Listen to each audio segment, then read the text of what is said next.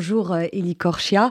Bienvenue sur RCJ pour cette première interview de rentrée sur ce créneau du mercredi dans lequel nous recevons des responsables, les principaux responsables de la communauté juive. Beaucoup de sujets à aborder avec vous en votre qualité de président du consistoire de France. Commençons tout d'abord par cette cérémonie qui se tiendra dimanche prochain à la Grande Synagogue de la Victoire, la cérémonie annuelle et traditionnelle de la déportation. L'histoire et la mémoire des enfants cachés pendant la Shoah seront rappelées cette année. Euh, pourquoi ce choix alors que nous commémorons les 80 ans de la Seconde Guerre mondiale? C'est une année euh, charnière.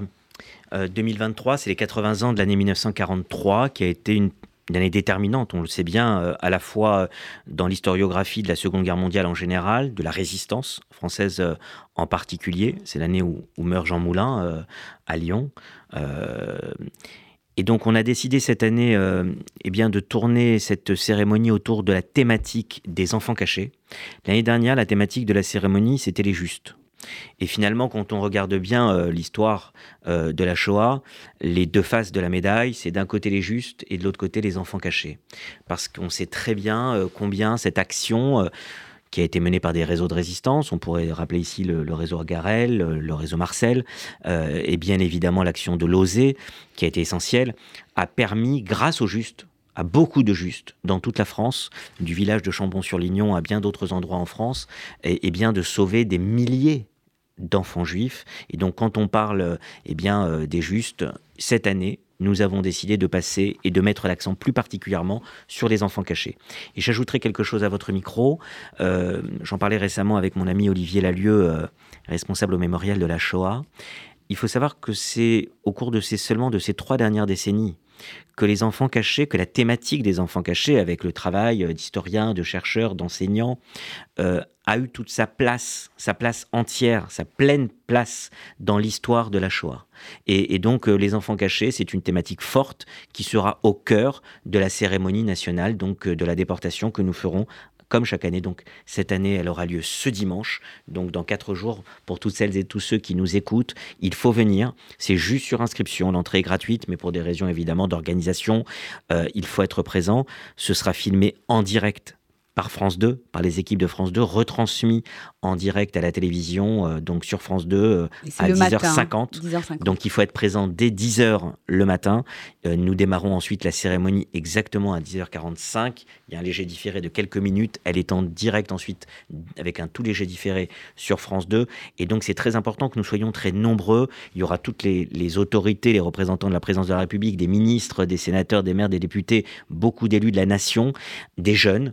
Euh, des mouvements de jeunesse. Euh, je pense notamment aux EI, à la Chômère à Saïr, qui est très présente, euh, des mouvements de jeunesse qui sont très présents chaque année. Et cette jeunesse qui est présente, c'est important aussi pour nous. Et puis des personnalités du milieu artistique qui ont répondu présent à, l'invitation de Steve Suissac, qui est chargé de la mise en scène de cette cérémonie importante. c'est un rendez-vous important. On est dans cette première émission, vous l'avez dit, de rentrée.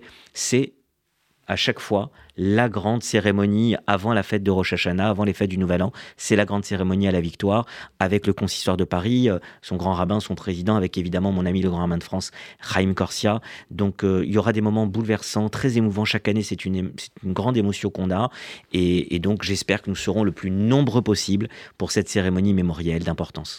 Alors avant d'aborder euh, d'autres sujets, restons sur cette histoire de la Shoah que vous apprêtez à commémorer à nouveau dimanche, qui est d'un autre côté encore et toujours détourné et manipulé. Euh, Éric Zemmour sera finalement jugé pour ses propos sur Pétain et les Juifs.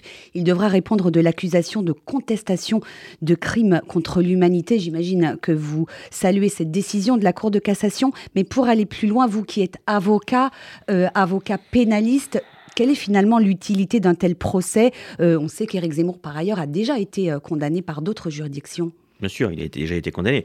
Euh, pour être plus précis, il ne sera pas jugé, il va être rejugé. Ce qu'il faut comprendre que celles, que celles et ceux qui nous écoutent comprennent bien que la décision qui a été rendue par la Cour de cassation fait, que, fait que il devra être rejugé, puisqu'il avait été jugé par la Cour d'appel, euh, qui avait décidé euh, qu'il n'avait pas, il n'y avait pas lieu à condamnation. Il y a eu un pourvoi donc devant la, la, juridiction suprême en France, qui est la Cour de cassation, et donc la Cour de cassation vient de rendre, vous l'avez dit à juste titre, un arrêt qui dit que qui casse en fait l'arrêt qui avait été rendu par la Cour d'appel et qui fait donc qu'il y aura un nouveau procès et que donc Éric Zemmour va devoir repasser devant des juges, des juges de Cour d'appel. Alors je ne vais pas rentrer dans des arguties juridiques ou des arguments très précis, mais il faut comprendre qu'effectivement, il s'agit d'un échange qu'il y avait eu à la télévision entre Eric Zemmour dans un échange euh, sur la Shoah, et qu'effectivement, il avait, euh, il avait indiqué que Pétain, en tout cas, il, avait voulu expliquer que selon lui, c'est son sa fameuse Pétain avait sauvé les sa fameuse argumentation que Pétain avait été un sauveur de juifs. Et donc, effectivement, en disant c'est bien le réel, en répondant euh, effectivement dans, dans cet échange, en disant c'est bien réel comme s'il il justifiait euh, que Pétain avait sauvé des juifs. Et la Cour de cassation rappelle que même si la personne, en l'occurrence Pétain, euh, n'a pas été condamné pour crime contre l'humanité, ou même s'il n'a pas fait l'objet d'une condamnation lui-même, à partir du moment où il fait partie d'un scénario criminel sous l'occupation nazie qui a fait que des juifs ont été tués, il doit répondre de contestation de crimes contre l'humanité, parce que la responsabilité de Pétain pendant la Seconde Guerre mondiale, qui a été clairement établie au sortir de la Seconde Guerre mondiale, démontre qu'il a été effectivement complice euh, de, ces actes euh, qui ont causé la mort de juifs et le dépeindre ou en voulant, le qualifier de sauveur de juifs quand on connaît la responsabilité de Pétain euh, telle qu'elle a été d'ailleurs et le nombre de juifs français qui ont finalement été arrêtés bien déportés. Sûr, hein. bien sûr et, à ce titre-là pour quelqu'un qui se présente, présente souvent comme féru d'histoire enfin j'avais déjà dénoncé quand il s'est présenté moi, je n'ai jamais attaqué la personne en elle-même. J'attaque des condamnations je condamne, je, fais des condamnations de, propos qui sont tenus. Je me rappelle quand même que c'est quelqu'un qui avait mis sur le même pied euh, l'assassin des enfants de l'école euh, Ozaratora, euh, les petits Jonathan Harrier Sandler, la petite mère Monsenego et Jonathan Sandler, en disant que les enfants avaient été enterrés en Israël, tout comme l'assassin avait été, avait été enterré à l'étranger, quand on sait qu'il a été enterré dans la banlieue de Toulouse. Donc des erreurs sur le plan historique d'Éric Zemmour, il y en a déjà eu. Mais là, sur les propos de Pétain, j'avais aussi condamné certaines déclarations euh, sur, euh, sur Dreyfus, rappelez-vous. Euh, eh bien là, sur Pétain, effectivement, nous nous sommes insurgés quand on a, quand on a entendu qu'on voulait le faire passer comme un sauveur de juifs, même si, soyons très clairs, on voit bien le calcul politique qui était celui d'Éric Zemmour à l'époque sur le champ politique, puisque finalement, en s'alliant avec Marion Maréchal Le Pen, on voyait bien la, guerre de l'extrême droite. Hein, euh, ce n'est pas la guerre des droites, c'est la guerre des extrêmes droites qui se joue à l'époque. Euh, et donc, on avait bien compris le but réel de cette polémique, ou en tout cas de mmh. cette déclaration. L'essentiel, c'est que la Cour d'appel, qui sera euh, donc amenée à, rejuger Éric Zemmour pour ses faits, eh bien, jugera. Moi, j'ai confiance, vous l'avez dit, je suis à la fois avocat pénaliste et civiliste, j'ai totalement confiance dans la justice de mon pays, et, et j'espère que la Cour d'appel qui aura à se pencher sur cette euh, sur cette affaire après cette décision de la Cour de, cassation, eh bien, euh, rendra justice. Mmh. Euh, il est accusé de, il devra répondre de l'accusation de contestation de crimes contre l'humanité. Juridiquement, ça, ça, équivaut à révisionnisme ou, il y a une nuance? Écoutez, il faut être clair. Quand on est sur de la contestation de crimes contre l'humanité, si il est condamné effectivement sur cette thématique, il faut être clair. Quand euh, on conteste les crimes contre l'humanité, c'est qu'on falsifie l'histoire. Et aujourd'hui, il y a deux dangers par rapport à la Seconde Guerre mondiale dans notre pays pour l'apprentissage de la Seconde Guerre mondiale. C'est ceux qui veulent banaliser la Shoah et ceux qui veulent falsifier l'histoire de la Seconde Guerre mondiale. Alors justement, l'histoire de la Shoah, elle est régulièrement utilisée sur les réseaux sociaux pour mieux s'en moquer. Euh, le dernier en date est le rappeur Medine hein, qui a écrit le mot rescanpé en parlant de l'essayiste Rachel Kahn, un détournement du mot rescapé. Euh, je voudrais vous citer une phrase de Jonathan Arfi, le président du CRIF.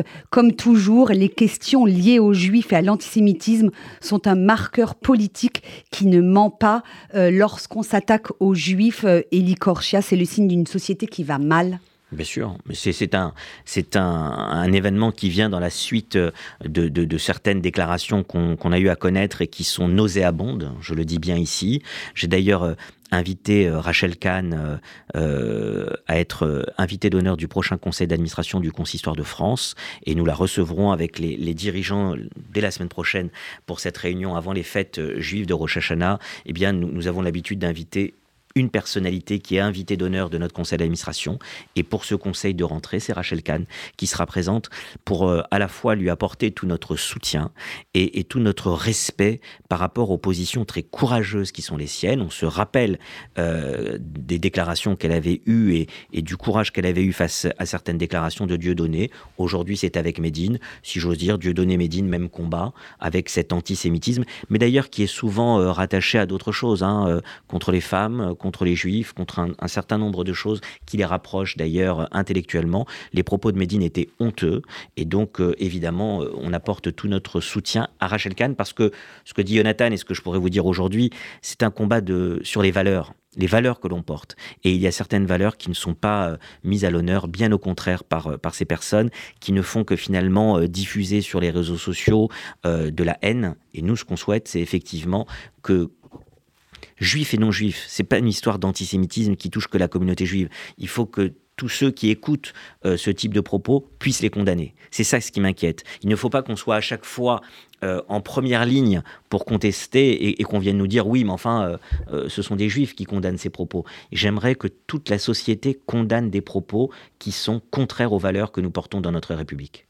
Venons-en à présent au fait de Ticherie hein, qui arrive à grands pas et malheureusement il y a un lien avec les sujets euh, d'antisémitisme que nous venons d'évoquer. La sécurisation des lieux de culte est toujours une priorité pour le responsable communautaire que vous êtes compte tenu des tensions, de, de ce climat politique et social compliqué et des chiffres de l'antisémitisme qui ne faiblissent pas. Quelles sont les mesures concrètes et peut-être supplémentaires qui seront prises cette année pour assurer la sécurité des fidèles? Bien sûr, c'est toujours un sujet euh, très prégnant euh, d'actualité, euh, très préoccupant. Vous l'avez rappelé, j'ai fait des déclarations dans la presse nationale il y a quelques semaines de cela pour rappeler que les actes antisémites et les chiffres des actes antisémites pour ce premier semestre 2023 restent particulièrement préoccupants. Ce qui est inquiétant, c'est qu'on n'est plus dans des périodes de baisse et de hausse. On est arrivé comme si on était sur un plateau au niveau des chiffres et on ne baisse pas malheureusement, il y a un travail très important euh, qui est fait par le ministère de l'Intérieur, par tous les services de gendarmerie, de police dans notre pays. Euh, j'étais ce matin avec des responsables euh, de ces différents services avec qui nous parlions, puisqu'on fait toujours un point avec le ministère et avec les services concernés avant les fêtes de Ticherie. Et je rends hommage au travail très important qui est fait par les services du ministère de l'Intérieur. Mais c'est un fait, nous avons des chiffres qui restent préoccupants. Et donc, nous travaillons en ce moment pour que la sécurisation puisse être forte. On sait très bien que nous sommes dans une période où énormément de lieux, pas seulement les lieux de la communauté juive, beaucoup de lieux doivent être sécurisés dans notre pays. On a tout à fait conscience des difficultés qu'il y a par rapport à la gestion euh, humaine, des moyens humains euh, qui sont ceux euh, que, doit, gérer le ministère de l'Intérieur. Mais nous avons demandé au ministère, et je crois qu'un message va être envoyé à toutes les préfectures de France par le ministère de l'Intérieur dans les 48 heures qui viennent, pour justement demander un renforcement des moyens de sécurité pour toutes les synagogues à l'approche des fêtes de Ticherie et notamment des grandes fêtes de Rosh Hashanah et de Kippour. Euh, synagogue et lieu de culte également, lieu de prière. Bien sûr, bien évidemment. Bien évidemment. Euh, la rentrée des classes Eli Korchia a eu lieu cette semaine hein, pour les écoliers, les collégiens, les lycéens, mais il y a aussi bientôt euh, celle des étudiants et c'est un sujet dont vous avez la charge, Eli Korchia. je pense à ces étudiants juifs pratiquants qui sont confrontés à des examens ou des DST le jour des fêtes juives ou de Shabbat. Il y a un an, à ce micro, le grand rabbin de France, Chaim Korsia, avait poussé un véritable coup de gueule car certains recteurs d'université refusait de décaler les examens, ce qui pénalisait gravement les étudiants juifs. De quelle manière abordez-vous cette rentrée sur ce point précis? Bah, D'une manière euh, très précise, je vais vous le dire, on est dans l'action on est dans l'action sur ce sujet. Il y a une force de représentation, évidemment, quand on est à la tête du Consistoire de France, mais il y a une responsabilité opérationnelle, une responsabilité d'action. Et euh, lorsque le grand rabbin avait fait cette déclaration l'année dernière, nous avions déjà le projet de mettre en place, dès le début de l'année 2023, une euh, aumônerie nationale des étudiants pour aider davantage dans toute la France eh bien, les étudiants qui se retrouvent confrontés à cette situation qui est finalement un dévoiement de la laïcité. Parce qu'il y a toujours eu de bonne intelligence, des arrangements qui étaient pris pour des étudiants on est en train de parler de quelques journées spécifiques. Il n'y a pas énormément d'étudiants non plus. Et, c'est parfois des dizaines d'étudiants mmh. euh, qui se retrouvent confrontés dans une fac à un problème. Il faut savoir qu'il y a une responsabilité euh, personnelle et directe de chaque directeur du FR. Hein. Donc c'est parfois compliqué parce qu'il n'y a pas de règle générale. Et donc on a parfois des gens qui sont tout à fait de bonne intelligence et avec qui on arrive à trouver des arrangements. Il y a parfois des gens qui sont euh, dans une laïcité interprétée d'une façon très stricte, beaucoup trop stricte. Et donc nous, ce qu'on essaye de faire avec l'aumônier national des étudiants, Michael Lévy, que nous avons euh, euh, mis euh, en, action dès ce début d'année, eh bien, c'est d'avoir des contacts avec tous les étudiants qui nous remontent des informations quand il y a un problème et avec chaque responsable d'université. Nous travaillons cela avec le Grand Amin de France, avec nos équipes du Consistoire de France, avec donc cet aumônier national qui maintenant a pour but, depuis qu'il est entré en fonction eh bien, au mois de janvier, et c'est ce qui a été fait pendant les six premiers mois, d'avoir des référents, des étudiants référents dans les différentes universités de France. Et quand on nous remonte des problèmes, on les traite directement euh, avec chaque université. Je peux vous dire que pas plus tard que la semaine dernière, on a eu un souci dans une université avec des examens qui, qui pourraient être fixés juste pendant les deux jours des fêtes euh, pour les fêtes de Pessah. Ah oui, de Pessah, parce que Ticherie, pour le coup, cette euh, année, ça tombe des week-ends. ce n'était pas pour les fêtes de, de, Ticherie, mais effectivement, nous avons ce problème-là, et, donc nous allons agir directement auprès de chaque université quand ça se passe, pour que les choses se fassent encore une fois, dans le respect de la laïcité, mais aussi avec une vision qui ne soit pas une vision qui mette les, les jeunes entre un dilemme de leur foi et de la loi. Euh, il n'y a aucun problème. On a toujours pu faire nos, études dans notre pays en, étant respectueux de ces quelques jours dans l'année qui sont des jours très importants de fête où les étudiants ne, ne, peuvent pas effectivement passer leurs examens. Et, l'idée, c'est de pouvoir eh bien, trouver une solution pour ces étudiants avec des examens qu'ils puissent passer sans problème.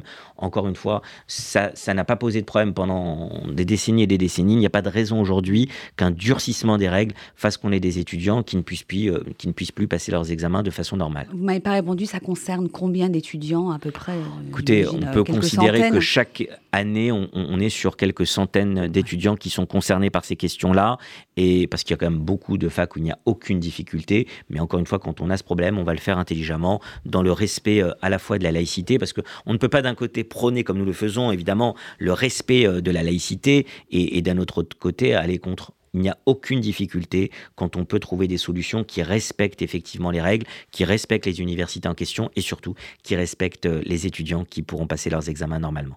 Alors dans l'actualité politique de cette semaine en lien avec la rentrée des classes, sans faire le lien avec, euh, attention je pense que vous allez nous dire avec ce qu'on vient de dire euh, au sujet des, des, étudiants juifs, il y a cette fameuse affaire des abayas qui sont désormais interdites au sein des établissements scolaires sur décision du ministre de l'Éducation Gabriel Attal. Est-ce que vous êtes d'accord avec cette définition définition finalement très stricte de la laïcité telle qu'elle est interprétée et appliquée par le gouvernement d'Elisabeth Borne. Vous avez bien fait de faire un, vrai distinguo entre le sujet dont nous avons, nous avons parlé avant, qui n'a rien à voir. Là, on est effectivement euh, finalement sur l'application de la loi euh, de, 2004, hein, puisqu'on est en train de parler de loi et vous avez rappelé que j'étais avocat, donc je rappelle cette loi de 2004 qui est très importante en la matière il y a effectivement une laïcité pour, euh, pour ce type de situation qui malheureusement est parfois utilisé par certains dans un cadre flou. Et ça a été le cas des abayas. Hein, euh, Il faut rappeler, la loi, c'est l'interdiction des signes religieux à l'école, donc euh, aucun rapport avec ce qu'on vient de dire. Exactement. Et effectivement, euh, la position du ministre a été très claire, c'est-à-dire qu'il ne faut pas qu'il puisse y avoir à travers ce vêtement, euh, on est finalement euh, dans l'esprit du ministre sur un, vêtement qui est clairement euh, une, interprétation de signes ostentatoires religieux. Et donc, il a pris cette position qui, je crois, était surtout très demandée par les, par les responsables qui, parfois, tant qu'ils n'ont pas une directive claire qui vient de l'État, ne peuvent pas eh bien, appliquer, appliquer la loi comme il se doit. Comme, comme il se doit. Et donc, je pense que ce qui est important dans cette euh, position du ministre de l'Éducation nationale, c'est que par un geste ferme et fort sur un sujet très symbolique et symptomatique, euh, eh bien, euh, il a pu faire valoir les règles qui doivent, qui doivent exister en la matière et qui parfois, encore une fois, était difficilement applicable quand on se retrouve. Euh, j'ai entendu qu'il y avait près de 300 ou 350 euh, personnes qui étaient venues, euh, des jeunes qui étaient venus dans cette tenue, que les trois quarts ont décidé de l'enlever et que seulement une, soixantaine n'avaient pas voulu l'enlever. donc on, voit bien que je crois que la majeure partie des personnes vont respecter cette application et je crois surtout que c'est un geste fort qui est envoyé eh bien, à nos enseignants, à nos directeurs d'école, à nos proviseurs, parce que je pense qu'en fait ils sont soulagés quand ils ont des règles qui sont plus précises. Je vais vous donner un exemple. Je, euh, avait été diffusé, parce qu'on arrive euh, au terme de cet entretien. Et eh bien que celles et ceux qui nous écoutent puissent regarder euh, en replay, en podcast, je ne sais pas, le documentaire qui avait été fait sur France Télévisions sur la fabrique de la laïcité, c'était le titre, avec notamment le Conseil de la laïcité qui travaille quotidiennement sur ces sujets avec des personnalités comme Dominique Schnapper, euh, la grande sociologue qui est présidente, ou Yanis Roder qui connaît ces questions-là, et eh ben, ce, qui, ce, qui est, ce qui circulait à travers ce documentaire, c'était parfois la difficulté d'appliquer les règles. Alors pour une fois qu'on a un ministre qui donne une règle et qui l'applique très clairement, je pense qu'il faut plutôt saluer cette démarche. Merci beaucoup, Elie Corchia, la boucle président du Consistoire de France. Merci d'avoir euh, répondu aux questions du RCJ et Shana Tova, une très bonne année. Shana Tova, à vous deux, à bientôt.